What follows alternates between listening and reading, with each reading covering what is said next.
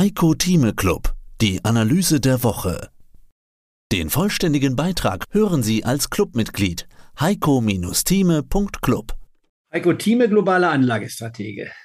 Am Anfang jedes Monats kommen immer die Daten vom US-Arbeitsmarkt als ganz wichtiger Faktor für den Markt. Diesmal waren die Daten gut, besser als erwartet und dann sehen wir wieder das Phänomen, dass der Markt dann fällt. Gute Daten bedeutet, so interpretiert es dann der Markt, die Fed wird wohl in ihrem Kurs bestätigt, bedeutet weiter strikter Zinsanhebungskurs. Heiko, jetzt sind wir wieder in diesem Umfeld, das der Peter immer Börse paradox nennt. Also der Markt wünscht sich jetzt schlechte Daten, obwohl wir doch vor ein paar Wochen noch immer Angst vor Rezession hatten. Also was will der Markt denn jetzt? Gute oder schlechte Konjunktur?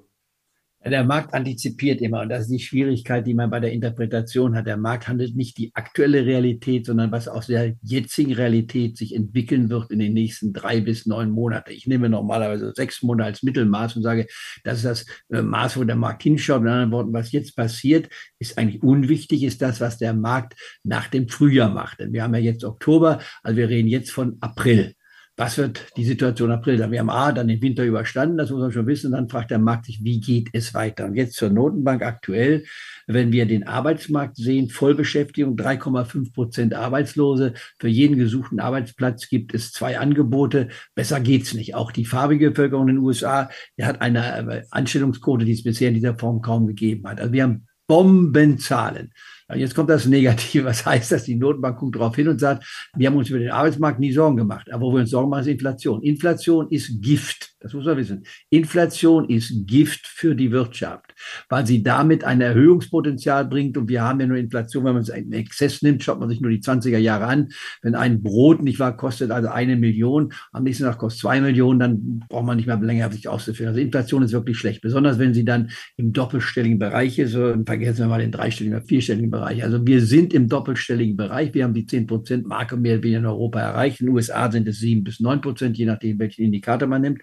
Und Paul, nicht wahr, Jeremy Paul hat ja in seiner letzten Pressekonferenz bei der letzten FOMC-Meeting, die ja achtmal im Jahr stattfinden, im September nochmal im Klartext gesprochen und gesagt, wir haben eine einzige Fokussierung zurzeit, die Bekämpfung der Inflation. Koste es, sage ich jetzt bewusst noch, was es wolle. Uns würde es auch nicht interessieren, wir würden sogar billigen, wenn die Wirtschaft zumindest temporär in eine Rezession, keine Depression, Rezession hineingeht. Das war die Aussage. Und mit den Arbeitsmarktdaten, wie sie vergangene Woche veröffentlicht wurden, wurde klar, die Notenbank wird ihre Leitzinserhöhung nicht reduzieren, sondern Anfang November, am 2. November, ist wohl die vorletzte Sitzung, da werden wir kurz vor den Zwischenwahlen in Amerika, eine Woche darauf finden ja die Zwischenwahlen statt, werden wir eine Erhöhung von nochmal 75 Basispunkte bekommen. Das heißt, wir sind dann knapp bei 4 Prozent für Tagesgelder. Aber ist der Arbeitsmarkt denn ein sinnvoller Faktor, um das überhaupt zu beurteilen? Der Arbeitsmarkt ist ja ein nachlaufender Faktor. Also im Prinzip schauen wir doch Arbeitslosenzahlen vom letzten Monat an und die Arbeitslosenzahlen vom letzten Monat bilden ja nur das ab, was in den Monaten davor passiert ist. Also im Prinzip sprechen wir über ein Ereignis, was vier Monate herliegt, um Erkenntnisse über die Zukunft zu erkennen. Also eigentlich ist das doch nicht zielführend. Du hast damit vollkommen recht. Dieses Thema kann man noch ausweiten, nicht nur der Arbeitsmarkt.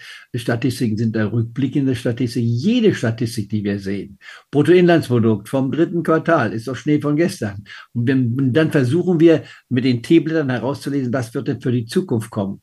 Und das macht ja den Beruf des Strategen für mich so interessant, so faszinierend. Man kann alles haben, wenn du alle Fakten kennst, von oben bis unten, hast du nicht die geringste Ahnung, was morgen passiert.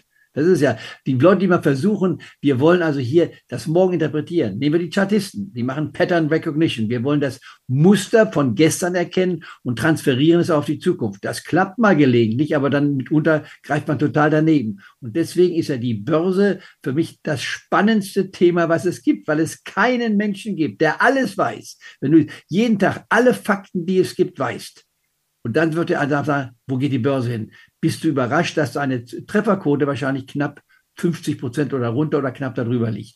Dass einer mit dem Wissen, vollen Wissen, was jetzt Sache ist, das morgen interpretiert, ist bisher keinem auf Dauer in nachhaltiger Form gelungen. Aber das bringt doch das Risiko, dass die Fed auch überschießen könnte. Also wenn die Fed jetzt die Zinsen anheben, wenn die sich jetzt anschauen, hm, wie war der Arbeitsmarkt vor drei Monaten, dann sind ja die Zinsanhebungen, die es zuletzt gegeben hat, da auch noch gar nicht drin zu sehen. Wenn du jetzt sagst, du gehst davon aus, dass die FED die Zinsen nochmal weiter anheben wird, damit bist du nicht alleine. Der Vorberater Thomas Timmermann, mit dem hast du ja auch schon diskutiert, der hat mir gestern auch guter gesagt, er geht davon Sehr aus 0,75 Prozent nochmal. Es kommen noch zwei FED-Sitzungen dieses Jahr. Einmal äh, Anfang November, die du gerade angesprochen hast, kurz vor der Zwischenwahl. Mitte Dezember kommt nochmal eine.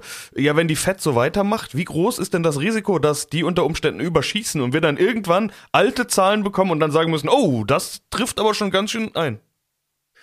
Äh, ich würde vom Gefühl her sagen, dass trotz aller Kritik. Mehr dazu gibt's im Heiko Thieme Club. Heiko-Thieme.club. Heiko Thieme spricht Klartext. Der Heiko Thieme Club.